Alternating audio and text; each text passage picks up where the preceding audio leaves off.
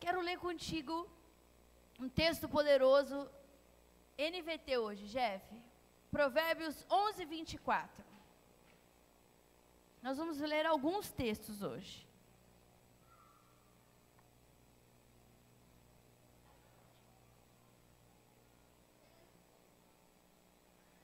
Provérbios 11, 24 está escrito assim: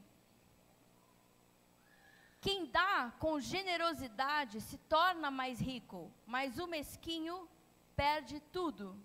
A gente pode ler juntos no 3, bem alto? 1, 2, 3. Quem dá com generosidade se torna mais rico, mas o mesquinho perde tudo.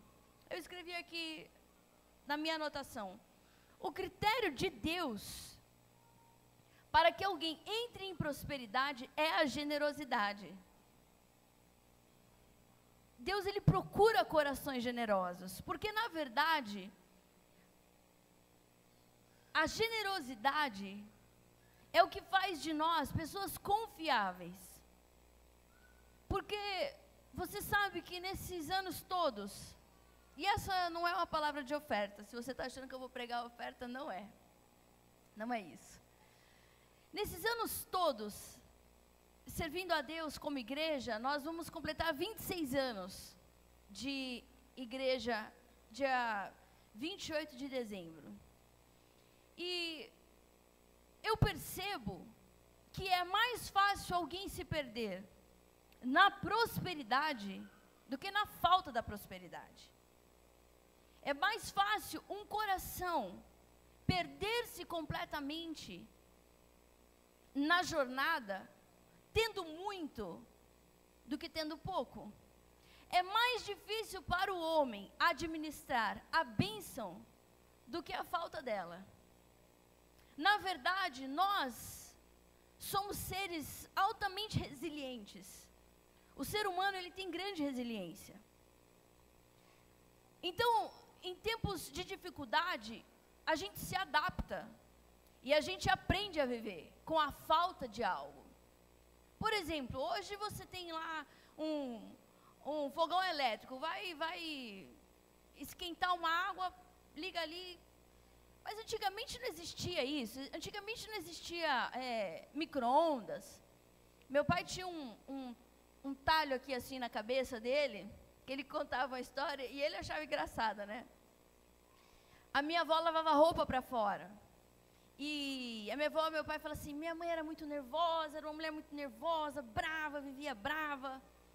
E a minha avó trabalhou muito para conseguir trazer dinheiro para dentro de casa, porque o alvo da minha avó era fazer com que os filhos dela estudassem. Ela queria que, que os filhos estudassem.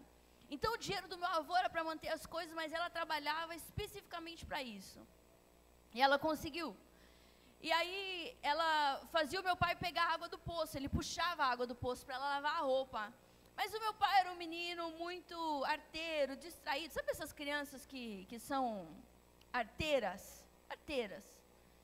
Se você piscar o olho, pode ir lá ver que ele está fazendo arte. Meu pai era é, essa, essa criança. E aí ela falava, vai lá, pega água para mim. E ele se distraía com alguma coisa.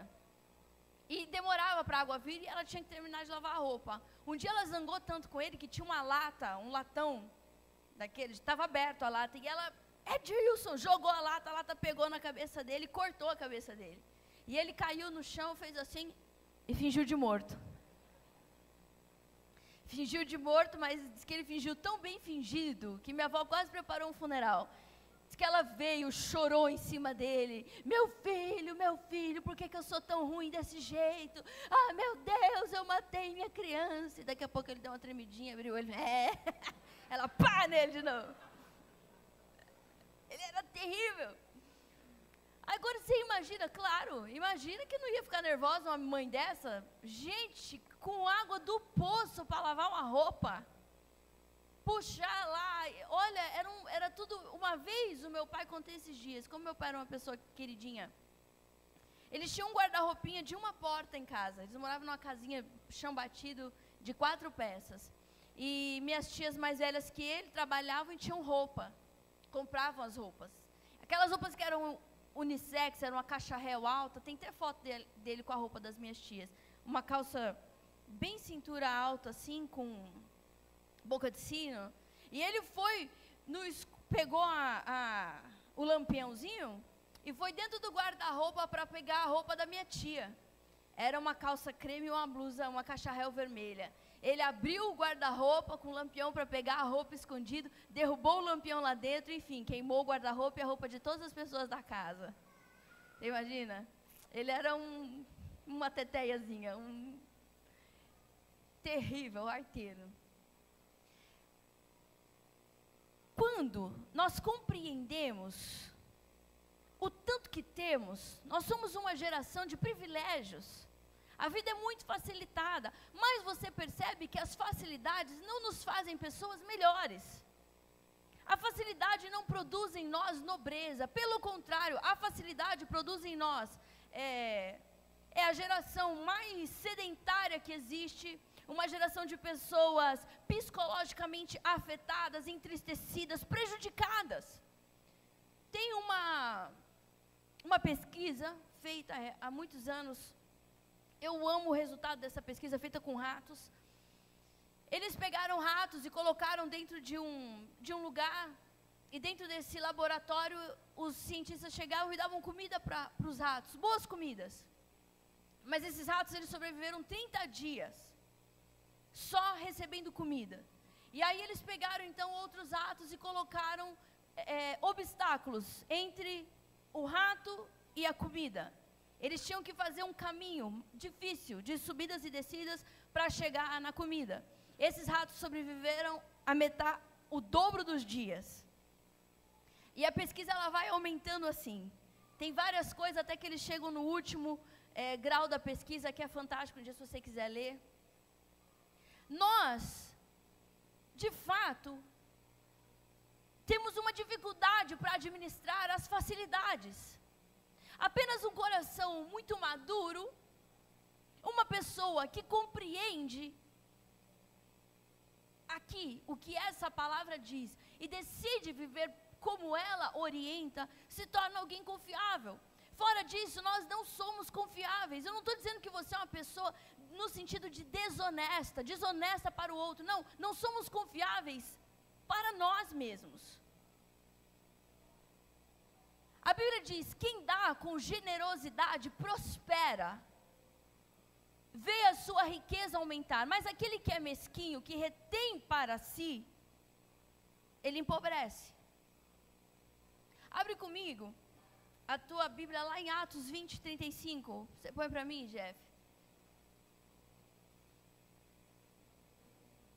Atos 20, 35 é Paulo citando Jesus. Foi Jesus que disse isso. Está aqui, ó. Quem achou diz amém? Fui exemplo constante de como podemos, com trabalho árduo, ajudar os necessitados, lembrando as palavras do Senhor Jesus. A bênção maior em dar que em receber. Você consegue falar isso para quem está do seu lado? A bênção maior em dar do que em receber. A bênção, não é que não há bênção em receber, receber algo é muito bom, mas é mais abençoado aquele que dá do que aquele que recebe. Agora, abre a tua Bíblia comigo lá em Gálatas 6, a gente vai ler, Jefferson, do 6, 9 ao 10.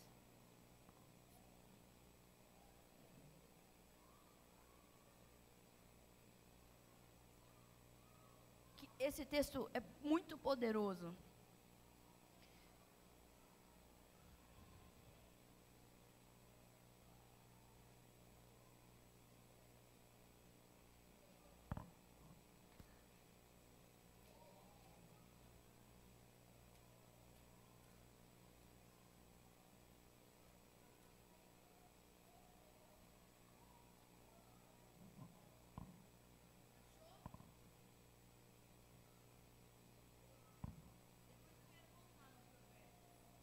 Está escrito assim.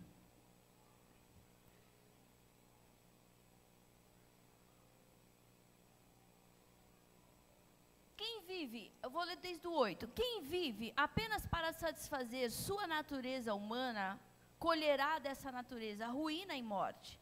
Mas quem vive para agradar o Espírito, colherá do Espírito a vida eterna. Portanto, não nos cansemos de fazer o bem. No momento certo, teremos uma colheita de bênçãos, se não desistirmos. Por isso, sempre que tivermos oportunidade, façamos o bem a todos, espe especialmente aos da família da fé. Amor, você aumenta um pouquinho meu retorno para mim mais uma vez? Aqui nesse texto tem algumas coisas bem específicas. Ele diz assim: Não nos cansemos de fazer o bem. Aí vem a seguinte frase: No momento certo, não é uma barganha. Deus tem hora para fazer, não é uma troca que eu faço com Deus. Eu faço bem e Deus me devolve algo imediatamente. Não. A Bíblia diz: não nos cansemos de fazer o bem. A todo instante, mantenha-se fazendo o bem. No momento certo, haverá uma colheita de bênçãos, se você não desistir. É uma jornada, é um caminho, é uma sequência, é uma subida, é um caminho de obediência. Eu não volto atrás, eu só vou em frente sem desistir, me mantendo fazendo bem. Mas aí é o último versículo.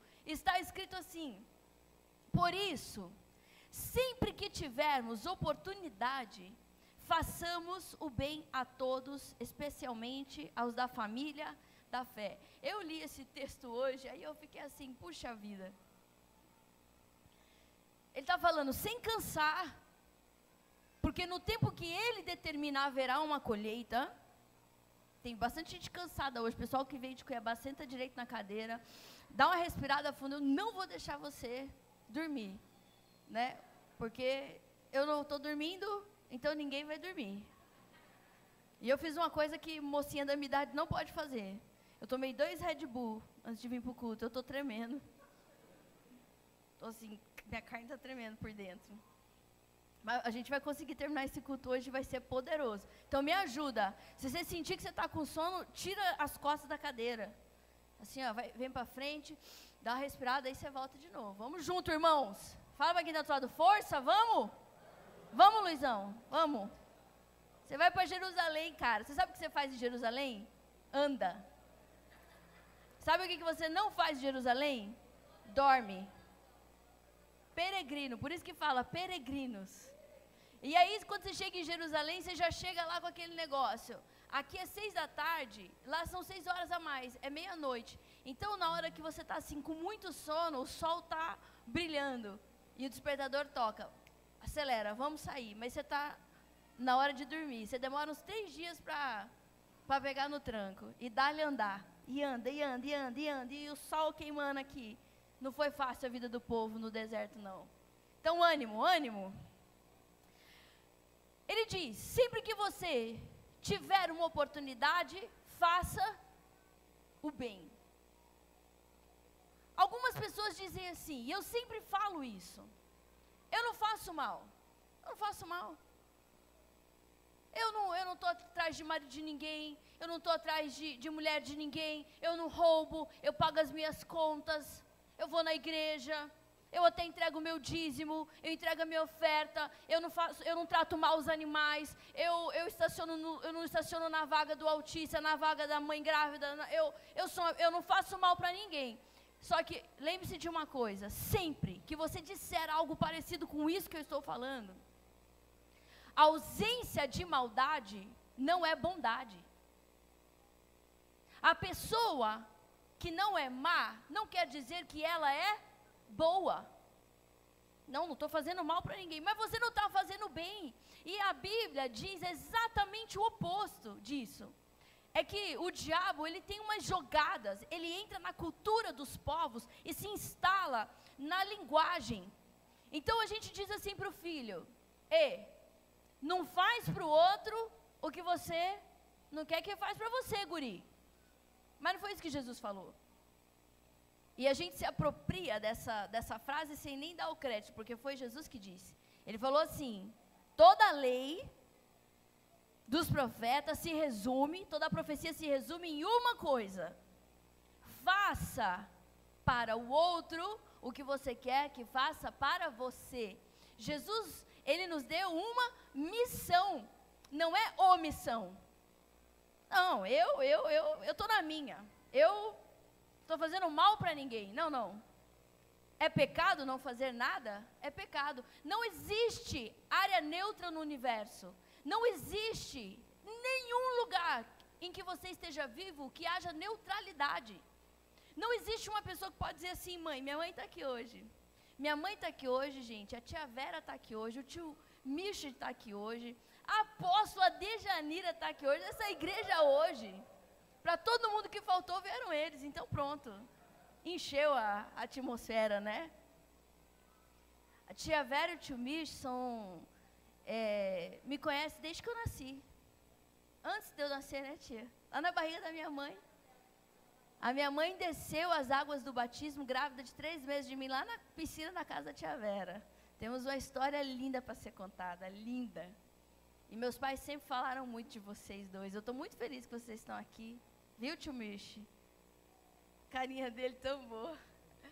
E a apóstola Janira, que eu amo, uma mulher de Deus, cheia de santidade. Ela vai pregar aqui na nossa igreja, viu, gente?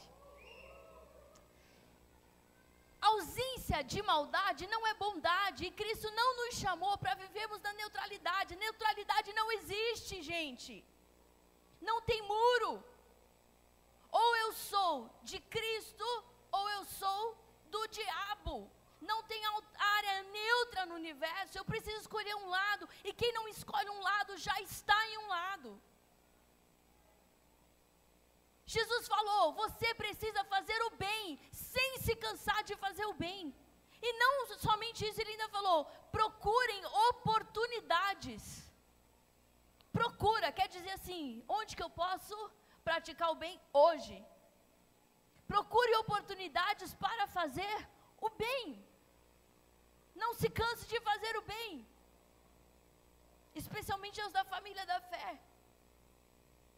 Às vezes tem uma pessoa do seu lado que precisa de algo que você tem em, em, em sobra. Mas nós não estamos atentos à necessidade do outro. Nós somos seres egoístas e infantilizados, cheios de necessidades próprias, preocupados com aquilo que a gente sente, o nosso cansaço, a nossa indisposição. Já estava falando com meu amigo Sérgio sobre isso. Tem gente que é disponível, mas não é disposto. Você conhece? O Jaime falou ontem na ministração, lá em Cuiabá, algo assim. Quando a pessoa diz assim para Deus: Deus, conta comigo. Ou está numa igreja, numa comunidade, ele fala: conta comigo para o que precisar. Quando você precisa, ele fala assim: puxa, hoje não vai dar. Quer dizer, ele é até disposto, mas ele não é disponível. Para que, que você vai pedir uma coisa para uma pessoa hoje para ela fazer amanhã? Quem, quem que gosta disso? Não, se você está pedindo hoje é porque é uma necessidade hoje. Ela é disposta, mas ela não é disponível. Porque tudo vem antes o que ela deseja. E a gente precisa se autoanalisar e verificar se nós não somos essas pessoas. Eu me analiso constantemente. Em todas as esferas da nossa vida, como mãe, como pai como filhos, como esposas, como esposo. Eu eu eu tô disponível de verdade? Tem gente que é disponível, tem o tempo, tem a disponibilidade, mas ele não é disposto. É uma pessoa sem motivação. Ele precisa ser. É, como que fala quando você dá alguma coisa para alguém? Ele precisa de incentivos, ele precisa ser remunerado, reconhecido. É igual criança pequena.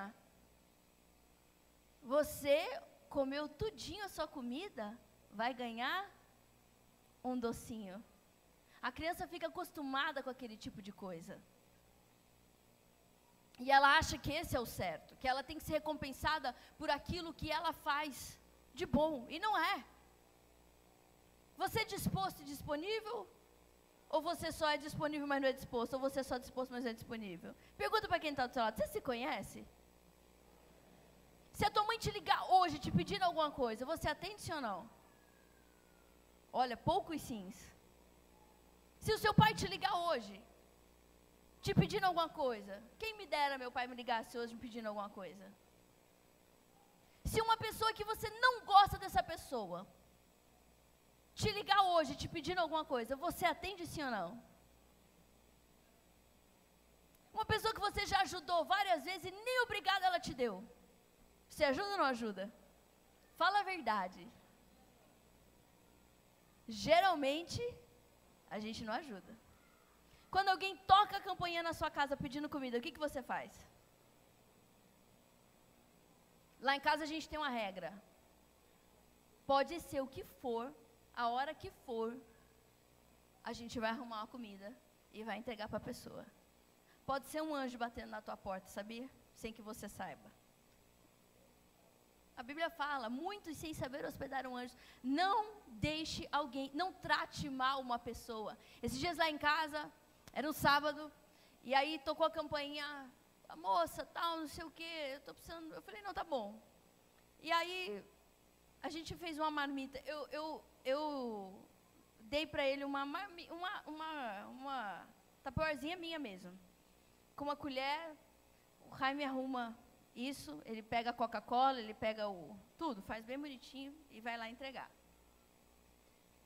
Passou cinco minutos, tocou de novo. Moça, tudo bem? Não, queria saber, será que você ainda tem comida aí? Que o amigo dele tinha vindo. E aí ele falou assim, mas eu tenho a minha marmita, é só, é só encher, não precisa me dar marmita para mim, nem colher. Aí eu falei, olha, e tem, viu? Aí eu, eu falei, Raime, daqui a pouco vai tocar de novo, um avisa para o outro. Ele falou, não importa, a gente não rejeita. Não pode, você não sabe. Às vezes nós somos indisponíveis, indispostos. Nos cansamos de fazer o bem e temos um discurso, e aqui eu entro no assunto principal dessa noite. Se a Bíblia me diz tudo isso, é melhor que você reparta, porque você prospera à medida que você reparte, à medida que você dá. É melhor dar do que receber, há mais bênção e dar do que receber. Não se canse de fazer o bem. Pelo contrário, Procure oportunidades para fazer o bem, inclusive aos da sua casa, aos da família da fé.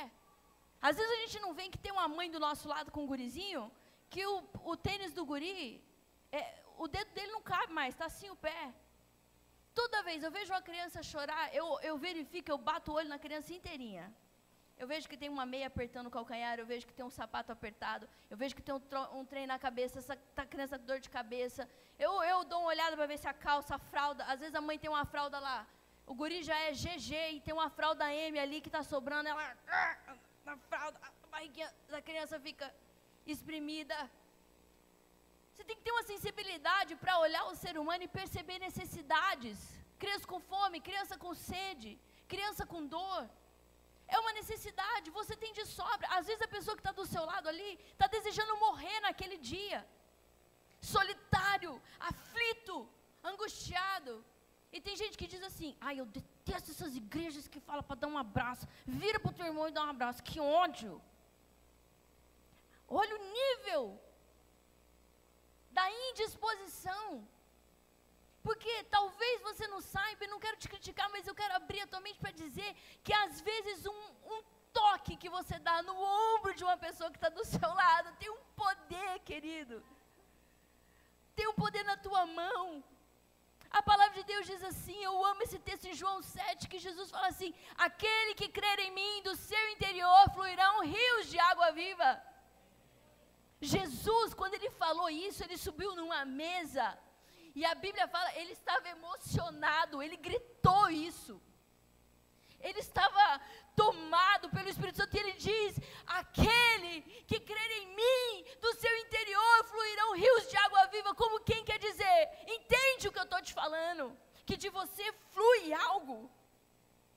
Tem um poder operante de Deus dentro de você, nos teus piores dias. Nos teus piores dias.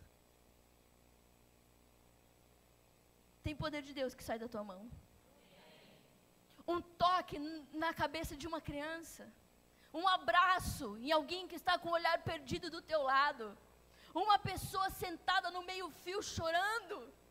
Eu não vou lá, vai saber quem que é. Não, não, pode ir. Uma pessoa no, no, no supermercado. Você já viu alguém contando moeda na fila do mercado, tirando coisas? Você já viu ou não já viu? As, talvez você. Você já, você já tirou coisa da sua compra porque passou do tanto de dinheiro que você tinha? Qual que é a sensação?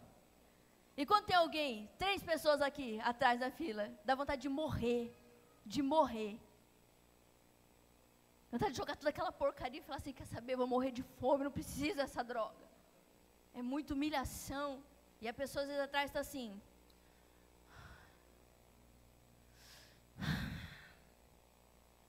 E a pessoa constrangida. Não, tira o shampoo.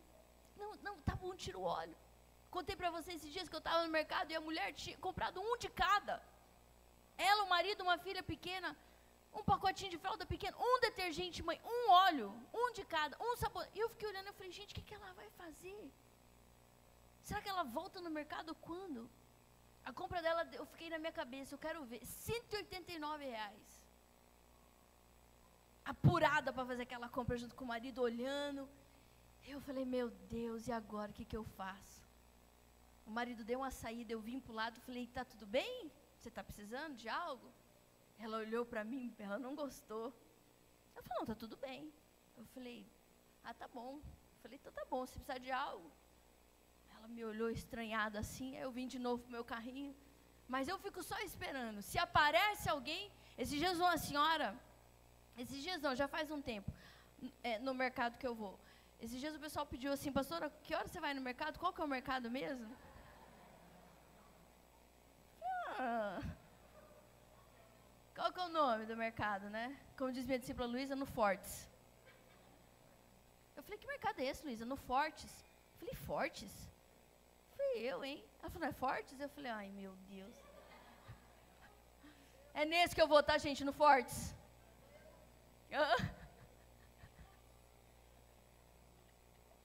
É no Nunes. Aí, ela, bonitinha assim, sabe, toda apressadinha, uma senhorinha. E ela fez uma compra. A compra dela deu uns 200 e poucos reais, quase 300 reais. Ela passou o cartão, deu cartão negado. Ah, não, não, não, tem outro. Pá, ela passou três vezes. E plim, o cartão negado. E a moça do caixa, senhora, tá negado. Ela ficou assim. Só tinha eu e ela, não tinha outra pessoa. Eu gosto de ir de manhã no mercado. Aí eu falei para ela assim: Eu posso pagar para você a compra? Ela falou assim: Não. Minha filha foi ali no açaí. Não, olha. Ela falou: Olha, moça. Eu tenho esse dinheiro para pagar. Meu cartão não passou, mas a minha filha pode vir aqui pagar aqui. Paga essa compra para alguém que não tem mesmo. Eu ainda dou um jeito, eu pago. Eu falei, mas eu, posso fazer. Eu falei, depois você pega meu, meu número e me paga, então. Não, não, eu vou ligar para minha filha. Ela ficou assim, não me deixou pagar. Mas eu fico procurando. Uma vez uma senhora, bem grandona, espalhafatosa, assim, negra com, com cabelo cheio de, de, de. É, sanguinhona, assim, sabe? Cheia de colar, autone, falando alto no mercado e tal, papá. Daqui a pouco passou a compra dela, ela deu uma olhada, ela falou assim: ai, não, para, mãe. Não, tipo, vão tirar alguma coisa. Tem 50 reais. Se vira. Eu já achei ela o máximo, porque a atitude assim de tipo, tô nem aí, né? Só tem 50 reais. Aí ela foi tirando assim umas coisas, eu falei assim, eu falei, não tira não. Eu falei, deixa aí. É, eu posso passar para você essa compra? Menina, sério? Então deixa eu tirar essas duas cervejas aqui, que daí é muito, né? eu falei, ah, então tá bom, pode ser, tira. Ela tirou as duas cervejas. Uma outra vez eu estava no mercado e eu estava assim andando e tinha uma senhorinha, eu olhei ela, uma saia comprida aqui, uma, duas estampas diferentes, a blusona bem assim, um cabelo branco que passava assim, sabe, o coque dela grande, aquele coque assim. Eu falei, solto isso, meu Deus, bem branquinho, um olho azul da cor do céu. E ela andando assim no mercado. E eu fui pegar um negócio, eu queria um, um leite condensado e tinha um carrinho na frente. Ela estava aqui, o carrinho acabava aqui. Ela falou assim: Eu te ajudo, eu te ajudo, fala qual você quer, qual que você vai querer. Aí eu falei, eu quero dois desse dois desse. Dois leite condensado, dois creme de leite. Ela falou assim, é, então tá. Aí ela pegou, é esse? Eu falei, é esse. Aí eu falei, eu vou fazer uma sobremesa hoje. Ela falou, ai que delícia. Eu falei, e a senhora? O que, que a senhora está olhando hoje para comprar? Aí ela falou assim, ah, eu só estou olhando hoje. Eu estou esperando dar minha hora. Eu vou pegar um ônibus aqui na frente, eu tenho um culto, minha filha. Aí eu falei assim, eita que benção, um culto uma hora dessa, né? Aí ela falou assim, mas é uma benção. Só estou aqui esperando. Eu falei, mas a senhora está precisando de alguma coisa? A gente está sempre precisando, mas não tem problema. Falou assim para mim. E pela graça de Deus, eu tinha 200 reais na minha bolsa esse dia. Eu gosto de ter dinheiro na bolsa, eu fico tão mal quando eu não tenho o, o dinheiro mesmo. E aí eu fui até ela, peguei os 200 reais. Eu estou falando isso para... Eu já fui uma pessoa extremamente mesquinha. Eu já fui uma pessoa extremamente é, apegada com coisas, de gostar de coisas. Aí Deus me torceu e eu aprendi, graças a Deus. Peguei os 200 reais e coloquei na mão dela assim, falei assim.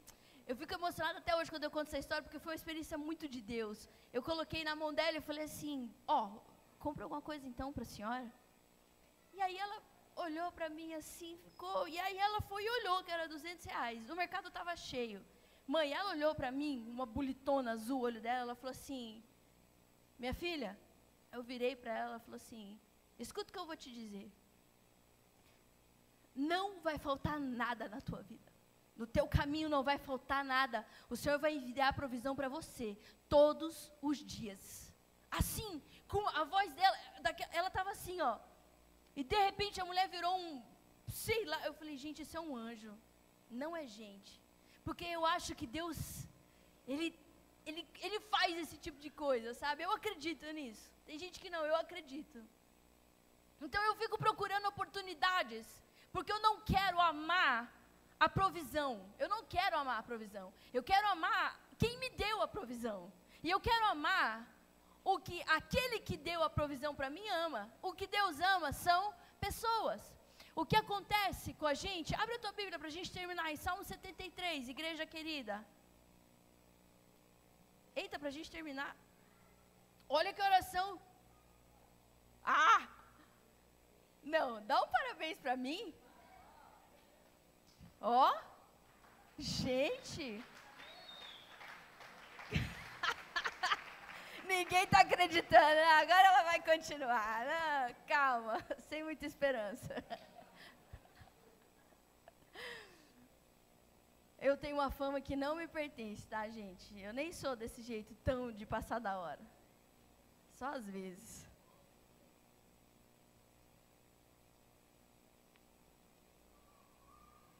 Já que é 7 11, vamos ler o capítulo todo? Olha. Não sei se você já leu. Como diz minha mãe, eu nunca li esse salmo antes. Minha mãe ela fica muito maravilhada com a palavra que ela lê. Ela fala assim: Meu Deus, eu nunca li isso antes. Eu falo, mãe. ela fala pregando. Eu falo, qual que é a chance? Olha, mãe, isso aqui foi Asaf que falou. Asaf era o levita mor. Abaixo de Davi vinha Asaf.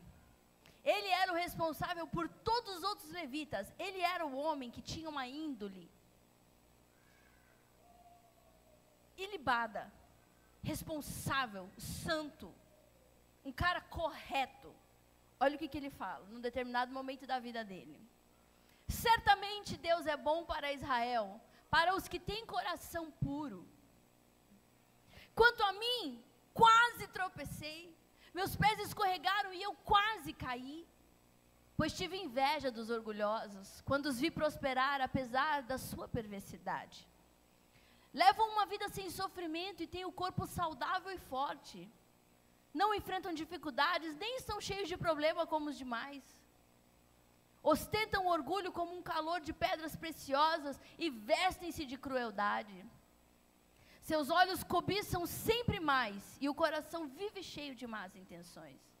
Zombam e falam somente maldades. Em seu orgulho, ameaçam usar de violência. Falam como se fossem donos dos céus e suas palavras arrogantes percorrem a terra. Por isso, o povo se volta para eles e bebe todas as suas palavras. O que Deus sabe? perguntam. Acaso o Altíssimo tem conhecimento disso? Vejam como os perversos desfrutam uma vida tranquila, enquanto suas riquezas se multiplicam. Foi à toa que mantive o coração puro? Foi em vão que agi de modo íntegro? Olha a pergunta de Azar. O dia todo só enfrento problemas, cada manhã sou castigado. Se eu tivesse falado como eles, eu teria traído meu povo. Tentei compreender por que prosperam, que tarefa difícil. Então, entrei em teu santuário, ó Deus, e por fim entendi o destino deles. Tu os puseste num caminho escorregadio e os fizeste cair do precipício para a destruição. São destruídos de repente, completamente tomados de pavor. Quando te levantares, ó Senhor, rirás das ideias tolas deles, como quem ri de um sonho pela manhã. Eu amo esse, esse texto. Percebi então que meu coração se amargurou e que eu estava despedaçado por dentro. Fui tolo e ignorante. A teus olhos devo ter parecido um animal irracional. E no entanto, ainda pertenço a ti, tu seguras minha mão direita. Tu me guias com teu conselho e me conduzes a um destino glorioso. Quem mais eu tenho no céu senão a ti? Eu te desejo mais que a qualquer coisa na terra. Minha saúde pode acabar e meu espírito fraquejar, mas Deus continua sendo a força de meu coração, Ele é minha possessão para sempre. Os que te abandonam perecerão, pois destrói os que de ti se afastam. Quanto a mim, como é bom estar perto de Deus. Fiz do Senhor soberano meu refúgio e anunciarei a todos as tuas maravilhas. Meu Deus. Asaf, num determinado momento da vida dele, ele entra por um caminho muito perigoso, chamado ceticismo, a incredulidade. Eu tenho pensado muito nesses dias sobre isso. Porque existem muitos cristãos, homens e mulheres de Deus, que entraram por esse caminho de ceticismo. É um caminho mal assombrado, é um lugar de trevas densas, é perigoso andar por aí. No ceticismo, é, é, é aquele lugar onde eu estou e eu eu não, eu não vou embora da igreja. Eu não deixo de ler a Bíblia, eu até oro. Eu entrego um dízimo, eu faço algumas práticas. Eu continuo com elas. Mas do meu coração, eu penso assim: já fiz tanto. Já fiz tanto. Já ajudei tanto. Eu já abençoei tantas pessoas. Quantas ofertas alçadas eu já entreguei a Deus. Quantas pessoas eu ajudei que morderam a minha mão? E quem me traiu e quem me deixou? E eu fiz a bondade, mas eu recebi em troca o desamor, o engano. E o coração começa a entrar por uma rota de ceticismo. Não precisa. Eu não vou fazer de novo. Imagina viver fazendo bem, até para aquele que me desprezou. Eu criei e Deus não me respondeu. Pelo contrário, aquela pessoa que eu considero pecador, astuto, mau. Vocês estão com frio? As pessoas estão com muito frio. Dá para desligar aquele e deixar só esse, Mário. Desliga esse aqui, o pessoal desse lado está com muito frio. Gente, é só falar, tá bom? A gente desliga. É que esses, esses, essas máquinas, elas não têm, tem meio termo. Hã? Hã? É, tem menos pessoas. Vamos diminuir? Daqui a pouco, se ficar calor, a gente liga de novo. Esse pode deixar para mim torando aqui, tá? Que eu tô com calor.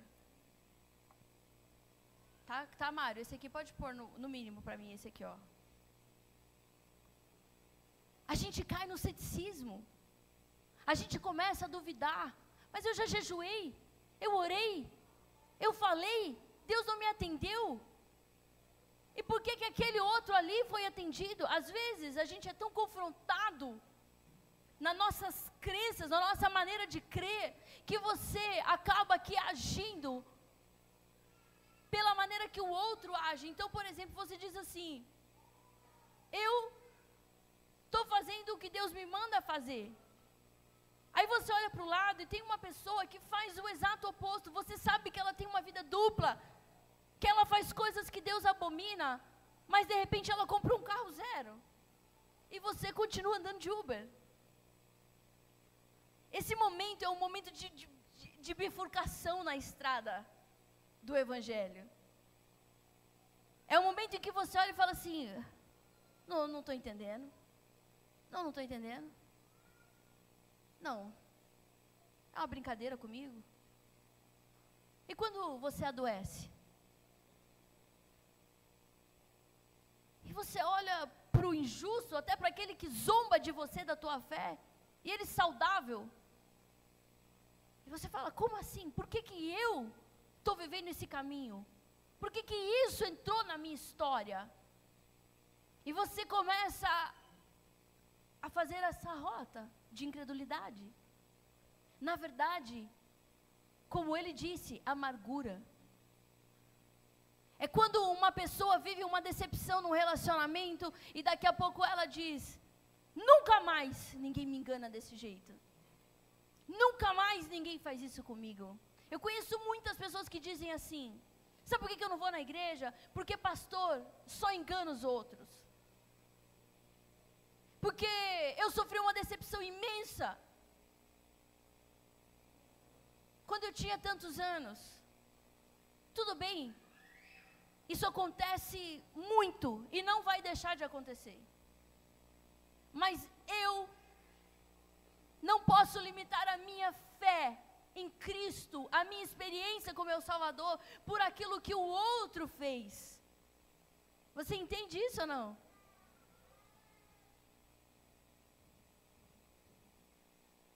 Eu preciso sair de todo nível de ceticismo da minha vida. Eu ouvi um pastor dizendo assim: que ele chegou numa comunidade e ele começou a pastorear uma igreja, e nessa igreja chegou um casal terrível, que tinha três filhos endemoniados. As criancinhas destruíam a igreja. Ela fala assim: eles não tinham nada e toda semana eu tinha que ir lá. Eu levava um no hospital, eu ia lá fazer a compra do mês, eu ia lá e ajudava. Eles me ligavam de madrugada, eu corria lá porque eles brigavam, quebravam a casa. E ele, e ele conta que foram anos nessa pegada. De chegar um dia da, da, da, dos líderes da igreja se reunirem e, e falarem assim: ó, ou eles saem da igreja ou nós saímos. Não dá para conviver com os filhos deles aqui dentro da igreja. As crianças são os capetas, a gente não quer mais essa família aqui. Não dá, eles destroem o culto, aterrorizam todos, não dá. E ele fala, ele contando o testemunho dele, fala: "E eu me coloquei em pé e disse: "Não. Não. Eles não vão sair. Eu vou ajudar esse casal. A gente vai amar eles. Eles vão dar alguma coisa. Não, não vamos desistir. E ficou. E todo mundo ficou chateado. Putas grilas, como que o pastor defende um que está prejudicando todos? Ficou por eles. Ele conta que passou seis meses, num determinado dia, num culto de domingo. Eles sentados no culto, aconteceu algo. O homem levantou, pegou os filhos dele e falou alto assim: Chega para mim. Chega. Foi o último dia dentro dessa igreja hoje. Eu e a minha família nunca mais vamos pisar os pés aqui. Não somos bem-vindos. Pegou os filhos da mulher e saiu pela porta. Diz que o pastor ficou assim. Ele não teve tempo de ir atrás deles. Ele falou assim: Meu coração é como se alguém tivesse pego meu coração e amassado assim, tudo que desce, mastigado, comido, jogado de novo, comi de novo. E que chegou a dar um. E ele foi na casa desse casal e falou: Não, olha, vamos lá, nunca mais a gente quer ver você. E o pastor não tinha feito nada. Eles perceberam que a igreja estava rejeitando eles. E ele tratou o pastor e a, e a mulher dele com muita rejeição. E ele diz assim: A partir desse dia eu disse para mim: nunca mais, nunca mais na minha vida eu faço por alguém o que eu fiz por essa família. Quando quiser tirar alguém da igreja, pode tirar. Quando alguém me ligar de madrugada, eu não vou atender. Não vou fazer mais isso. E ele conta a história dele. por esse caminho e que ele se tornou uma pessoa superficial por conta do nível de amargura que ele tinha dentro do coração. Muitos de nós estamos amargurados, estamos amargurados quanto ao nosso casamento, quanto à nossa profissão, quanto à nossa vida dentro da igreja, amargurados como pais, como mães, amargurados como pastores, como homens e mulheres de Deus. Não, não, eu vou na igreja, mas olha, eu não quero mais me envolver nunca mais. Porque não dá certo. Esse caminho é um caminho perigoso. E quando você entra muito dentro dele, você tenta olhar para o lugar onde você estava e você não enxerga mais para voltar. O lugar onde você não acredita em nada, não importa o que você ouça. Os céticos, eles têm uma característica terrível. Eles não acreditam em nada e a todo tempo eles estão para te dizer o que é que não vai dar certo. Sim ou não? Quem aqui mora com um cético? Hã? Assim, faz assim. Ou assim.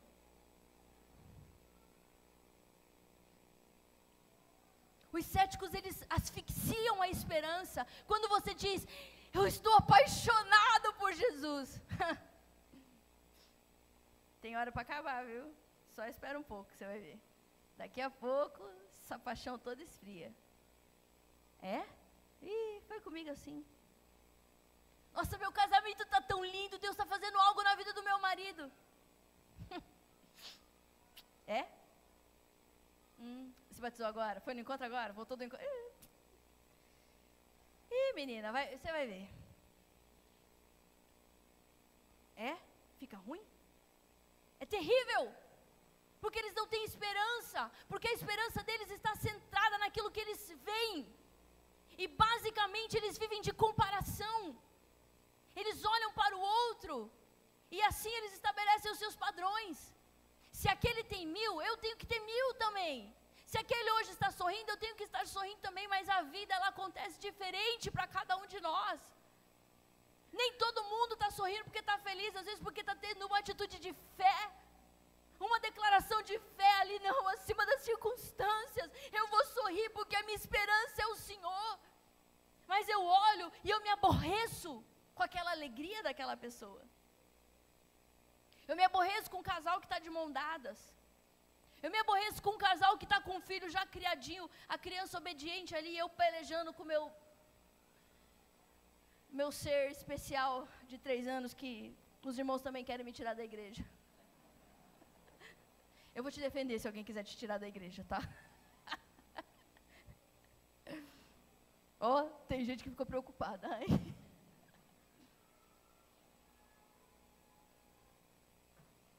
Nós não podemos entrar por essa rota. Quantos aqui matam os sonhos dos filhos? Esses dias alguém falou assim, o filho falou assim: Eu tive uma experiência com Deus. A mãe disse: Como assim com Deus? Com Deus. Falei assim: Não, eu acho que foi algo da sua emoção. E a carinha do filho fez assim: uh. São pais céticos, incrédulos, crentes. Mas eles não só matam a esperança deles, como eles matam a esperança de cada pessoa que chega do lado deles. Não confia, hein? Não confia demais, não vai muito longe, você vai se arrepender. Não é toda oração que Deus responde, hein? Deus cura algumas doenças, mas não é assim não, do jeito que você está pensando. Vai devagar, porque se você for com tudo, pode ser que você perca. Só que a Bíblia diz que todos aqueles que confiam no Senhor jamais serão decepcionados. E depende do que, que você acha que é o sucesso, depende do que, que você acha que é o lugar onde nós vamos chegar, porque aqui acontece algo poderoso na vida de Asaf. Pode subir, Ginho. Asaf fala: Eu estava amargurado, despedaçado, mas então eu entrei no santuário do Senhor e eu vi eu entrei no santuário. Entrar no santuário fala de curvar-se. De pegar tudo que você acha, tudo que você sente, toda a tua amargura, todo o desprezo que você tem pelas pessoas, pelas atitudes das pessoas, pela sociedade, pela igreja, pelo que te fizeram, pelo passado. Você pega tudo isso, coloca num lugar distante de você, e sem roupa, sem nada, vazio, nu, do jeito que nós viemos à terra e do jeito que nós voltaremos para ela, você entra dentro do santuário, se ajoelha e diz: Senhor, não importa o que eu entendo, não importa o que eu não entendo, eu me submeto à tua vontade, a minha vida é para o Senhor. E se a minha vida é para o Senhor, por que, que eu estou preocupado com amanhã? Se o Senhor é o dono de toda a existência, por que, que eu estou aqui te dizendo como o Senhor deve agir comigo? O nosso coração é desesperadamente corrupto. Ele nos engana. Nós somos vaidosos. Nós somos arrogantes. A gente mente para a gente mesmo. E Deus, Ele trabalha conosco. Ele vai quebrando as nossas estruturas de orgulho, nossa vaidade. Ele vai mexendo de um jeito que só Ele sabe fazer. E você pode ver que Deus coloca o dedo nas nossas feridas. E não precisa de ninguém, sozinho. Parece que um vulcão que entra em erupção dentro de nós, sentado numa cadeira de igreja, sem uma pessoa do teu lado, sem nada mexendo contigo. Parece que tem um turbilhão dentro de você de raiva, de sentimentos de, de indignação. Quem, quem? Será que só sou eu? Não acontece com você? Parece que você abre o olho, você chega num lugar e você sente indignação. Você se sente mal por aquilo que está certo, por aquilo que está acontecendo. Parece que as pessoas não precisaram de você para chegar ali. Que você não é mais útil. Que você está meio obsoleto. E você se sente com teu orgulho ferido, o brilho. Não gostei do jeito que falou comigo. Eu e você fica quase que endemoniado, mas você não olha direito para o que está acontecendo. Eu tenho feito isso comigo e me questionado por que, que eu me sinto dessa forma. Por que, que eu sinto raiva desse jeito? Por que, que a incredulidade visita meu coração em momentos determinados? Qual que é a raiz desse sentimento? O que, que provoca isso em mim? Geralmente é o orgulho. Geralmente é o orgulho. Mas Asaf, quando ele se rendeu, quando ele entrou no santuário, o santuário fala da presença, quando ele entrou dentro da presença, isso fala de leitura bíblica, de oração, de jejum, de, de, de rasgar o coração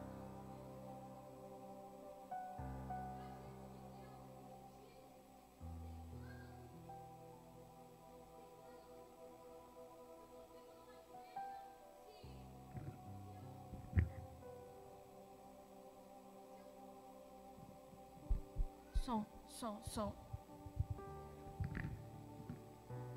Eu só fico se eu for tratado dessa maneira. Nesse casamento eu só fico se for desse jeito. Tudo é condicionado. Mas com Jesus tem uma coisa muito interessante. Não dá para dar condições para Deus. Não dá, gente. E se você fizer, vai cair do cavalo. Se o Senhor não me responder essa oração agora, hoje, eu não quero mais. É impressionante você vai ficar sozinho. Deus não faz esse tipo de coisa. Muitas pessoas fazem isso. Deus quer trazer para o nosso coração, Sara, maturidade. Ele quer nos ensinar a tirar do nosso discurso a barganha. Eu já fiz muito, imagina. Não, não. Não se canse de fazer. Mas eu não tive resposta. Mas um dia você terá. No momento certo você terá. Procure oportunidades para você fazer o bem. Você pode se colocar em pé nessa noite?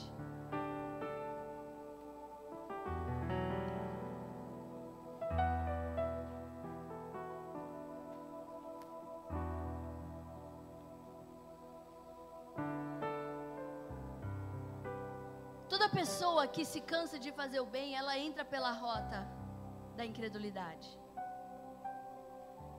Já servi tanto, já falei tanto de Jesus.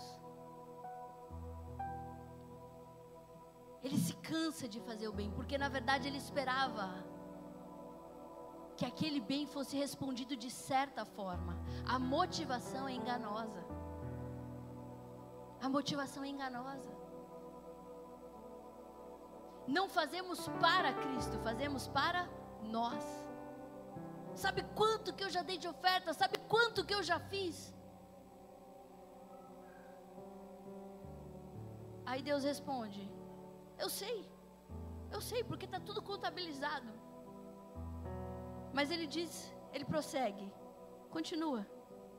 Você só para o dia que ou você morrer, ou o dia que a trombeta tocar. Enquanto isso, nós vamos produzir o bem. Mas hoje eu estou cansado. A palavra diz bem claramente: diga ao fraco, forte sou. Que o poder de Deus se aperfeiçoa na nossa fraqueza. Tem poder de Deus na tua mão, mesmo no dia em que você está completamente debilitado, enfraquecido na tua fé. Tem poder de Deus emanando de você, porque o poder é dele, não teu, não meu. Então tem uma missão para cumprirmos. Você não está aqui hoje porque não tinha outra coisa para fazer. Você não é mãe ou pai dessas pessoas porque não tinha alguma coisa para você fazer melhor. São coisas específicas, o teu casamento, os teus pais, por exemplo. Eu falei para minha filha ontem, eu falei, eu faço o que minha mãe quiser, né? Ontem, olha, ontem, né? A gente estava lá no, no congresso, uma mais cansada que a outra. Eu acho que eu ainda estava mais que ela, sim, eu estava assim. E aí, eu não sei se a sandália dela apertou no pé dela, eu acho que a sandália dela apertou no pé dela. Ela falou assim: Vamos trocar um pouquinho de sapato? Eu falei: Mulher, esse sapato seu não vai ficar bom com a minha roupa, vai ficar linda. Aí eu falei: Tá. Aí troquei. Um sapato que eu tô apaixonada por ele, mas ela gostou do primeiro dia que ela viu o sapato. Ela viu de longe, falou: Hum. Aí pegou o sapato, beleza, eu fui pro hotel com aquela sandália dela, descombinada, mas eu, tá bom, falei, ok. Aí chegou a noite, eu tava com o sapato confortável. E ela tava com o sapato, tava dando pé dela. Aí ela ia subir para pregar, ela falou assim, mulher, deixa eu ver esse sapato seu aí. Não, esse aqui tá duro demais. Aí eu falei, é? É? Aí ela colocou, ficou gostosinho no pé dela, falou assim, não, fica com esse aí, depois a gente destroca. Enfim, ficou eu lá com os pés doendo, o sapato, pensa um sapato bendito duro, hein, mãe? Misericórdia, ore por ele, oh, misericórdia. Duro, mas eu tava assim. Aí minha filha falou, mas por que você trocou? Eu falei assim, mulher, porque é minha mãe, vai, eu vou trocar? Né, vou ficar com. É eu que tenho que ficar com o pé doendo, não ela. A gente precisa. Por que, que eu falei isso? Será? Eu estava falando alguma coisa. Mas a minha mãe é boa para mim, né? Então é mais fácil. Mas, mas você sabe o que, que tem valor mesmo? É você fazer o bem. Pra gente, igual esse casalzinho que pegou no meio do culto os filhos e gritou no meio do culto pro pastor: Eu e minha família vamos embora daqui, nunca mais a gente pisa o pé aqui. Aí se esse casal liga para o pastor e fala, é. A gente, hã? Posso nem contar isso, mulher. tá filmando? Esses dias eu e minha mãe vivemos uma experiência muito engraçada. Eu só ria, só ria, só ria, só ria, só ria. A, gente, fui, a minha mãe tem uma história com a mãe dela, né? De perdão. E eu conto essa história onde eu vou. Porque eu sei que muita gente precisa perdoar a mãe. E aí minha mãe falou, preciso levar minha mãe no médico. Eu falei, tá bom. Liguei para uma médica amiga minha, falei, vamos lá. Aí cheguei, falei, vou com a minha mãe para fortalecer aqui, né, a, a, equipe. Que minha avó, mano, deixa eu falar uma coisa para vocês. Mas eu falei, mãe, e, já que tá tudo perdoado aí, eu quero fluir nessa unção. A minha avó tem 84 anos, irmãos. Receba essa unção se você quiser. Ela não tem uma doença. Ela não usa óculos, a senhora. Não usa óculos. Ela acorda para malhar cedinho. E ela tinha que fazer a cirurgia, ela queria saber, falou para a médica assim: "Ah, mas tá bom, vou fazer essa cirurgia e eu vou poder ruar quando?" Ruar, andar, sair, fazer os treinos dela. Mas nossa, o que a senhora faz? Sou vendedora. O que, a senhora vende? Tudo. O que você está precisando? Mas assim, chega, você só sentiu o, o, o, o, nível. Chegamos bem chique o consultório, assim, sentamos numa poltronona lá. Ela dorme 5 horas da tarde, ela meio cansada, assim, cheio, lotada. A secretária tinha me encaixado, feito uma gentileza para mim, uma querida. Aí ela falou assim: Escuta, você quer de graça? Bem alto, todo mundo olhou, a secretária olhou. Eu falei assim: É não, por quê? Ela falou: Não, pode demorar desse jeito, só pode ser de graça um negócio desse. Porque se você está pagando, vamos entrar lá dentro, porque desse jeito não dá. Tá pior que o SUS. Eu vou lá no meu postinho então. Aí eu olhei, olhei assim para a secretária. Meu Deus do céu. Esse foi só para começar, irmão. Só foi para começar. A hora que a médica falou lá o negócio, falou o preço, ela falou assim: Você tá doida? Levanta, Lu, vamos embora agora. Vamos, levanta, vamos embora agora. Você tá doida? Falou, e a, e a médica olhou para ela e falou assim: Ah, você já atendeu essas aqui um monte de vezes? Não dá para você fazer um desconto nesse negócio? Você já costurou essas aqui um monte de vezes? Olha, olha. Eu só fazia assim de, de trás, eu falava assim, perdão. Eu falava assim, perdão. Ah, não, pare. A médica baixou mil reais do preço dela. Esses médicos não fazem isso, não. Aí ela falou assim, é, não, eu falei, não, vó, mas ó, além de você ficar saudável, você vai ficar bonita. Ela tá com problema no olho, bem sério. Tem que tirar uma pele. Eu falei, você vai ficar jovem. Eu não quero saber disso. Quero ficar boa, saudável. Jovem, bonita, isso não me importa. Aí eu falei, ah, tá bom, desculpa então. Aí a médica falou assim: É, mas depois que tirar os pontos, você vai poder fazer o que você quer. Ponto? Que ponto? Você vai dar ponto? Falou assim, dona Josefa, é uma cirurgia. Vai ficar roxo meu olho? As pessoas vão ver o que eu fiz na minha cara? Claro que sim. Então desmarca. Eu falei, mas a senhora falou que não se importava de ficar bonito ou feio, estava nem aí?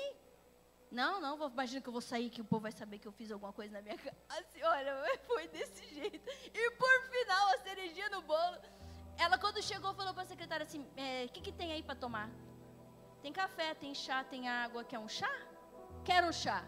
Mas lotado de gente. Só granfina. Enfim, o chá foi esquecido, sabe? Aí ela saiu assim. Estava saindo na porta já. Ela falou assim: só, só um pouquinho, Fernanda, dá licença. E voltou. Eu falei: ai, pai. Eu falei: Deus, não. Falou para a secretária: escuta. Aquele chá que você falou que você ia dar, ó, não deu.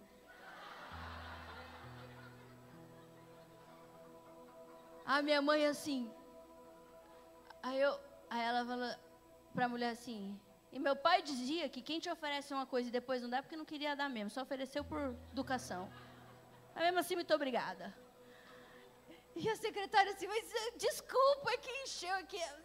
Eu, eu, eu falei, não sei quantos perdão para todo mundo lá nesse dia. Eu falei, Deus, perdão, perdão, perdão. Aí todo mundo deu risada quando ela falou isso. Ela falou assim, Ai, meu Deus, as pessoas me adoram, me acham super engraçada. Porque eu sou assim, eu falo mesmo. Eu falei, vó, eu acho que não é isso. Mas a minha mãe, olha, precisou passar por muitos níveis de incredulidade que a senhora venceu em relação ao amor. A primeira vez que a minha mãe ouviu a minha avó falando eu te amo foi quando ela fez 58 anos de idade. Meu pai tinha morrido, ela fez aniversário e ela ligou para minha mãe e disse: Lu, é, me perdoa por tudo que eu fiz. Eu sei o, que, o mal que eu te fiz. Minha avó é analfabeta, ela é uma mulher sofrida. Ela falou assim: Mas eu te amo. Primeira vez. Mas você tem que vencer muitos níveis de incredulidade para você perdoar alguém acima do que a pessoa é. O perdão não transforma a pessoa que foi perdoada. O perdão transforma aquele que perdoou. Você entende? Há muitos anos atrás, um pastor foi lá na nossa casa e disse para minha mãe: Lu, Ele nem conhecia direito a história dela. Entrou e falou: Sonhei a noite inteira contigo. E Deus me disse: Vai lá e fala para Luciene que eu só vou poder fazer na vida dela tudo o que eu tenho para fazer o dia que ela perdoar a mãe dela. Ele disse isso e minha mãe respondeu assim: Eu já perdoei minha mãe. Ele falou: Não, você não está entendendo. Você não está entendendo. Teve que trazer minha avó para cá. Foi um nível de perdão muito profundo. A, a, vida da minha mãe é uma vida fluida. A minha mãe fala assim para você: vai lá naquela. A mulher, se alguém falar para você assim, não, não vou te vender isso, não adianta a herança, nunca mais me liga para perguntar se eu vou vender isso aqui para você. Aí você conta essa história para minha mãe, minha mãe fala assim: vai lá amanhã e fala para ele que você vai pagar tantos, ele vai te vender. Pode acreditar, vai lá vai acontecer. A porta se abre na vida dela e na vida de qualquer pessoa. É um céu liberado. Vencer a, a amargura, vencer a incredulidade, vencer níveis de ceticismo no nosso coração. Quebram céus de bronze, despedaçam tapetes de ferro da nossa vida os céus se abrem, e não só sobre a tua vida, porque por causa dessa semente na vida da minha mãe, a minha vida, eu como sementes que eu não plantei, eu tenho coisas poderosas na minha vida que eu não fiz nada para ter elas. O teu filho é abençoado pela tua escolha. Coloca para mim Salmo 34, 5, Jeff. Nós vamos ler bem alto, todos juntos. Não é natural, é sobrenatural. Não é a circunstância que deve ser analisada. Eu devo analisar o meu próprio coração. E depois que eu analiso o meu coração, eu olho para o alto. Te ensino sempre, te digo sempre isso. Não faça o teu próprio fogo. Quando você estiver sem luz nenhuma, numa escuridão densa, sem saber o que fazer, não faça o teu próprio fogo. A Bíblia diz: se você estiver sem luz nenhuma, olhe para o alto e você não será decepcionado. Vamos ler bem, bem alto juntos? E você pode meditar nesse texto toda semana na tua casa. 34, 5, Salmos 1, 2, 3. Os que olham para Ele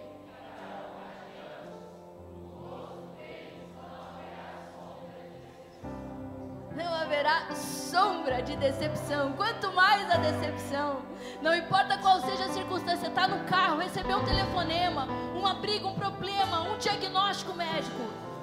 Onde você estiver, para tudo, contempla o Senhor, olha para Ele. Mas tu és a minha esperança, não importa nada, nenhuma voz que não seja tua eu aceito, nem a do meu coração enganoso. Eu quero saber o que o Senhor me disse. E eu olho para o Senhor e no meu rosto não há sombra de decepção. Você crê nisso? Você crê mesmo? Dê um aplauso Jesus então. Diga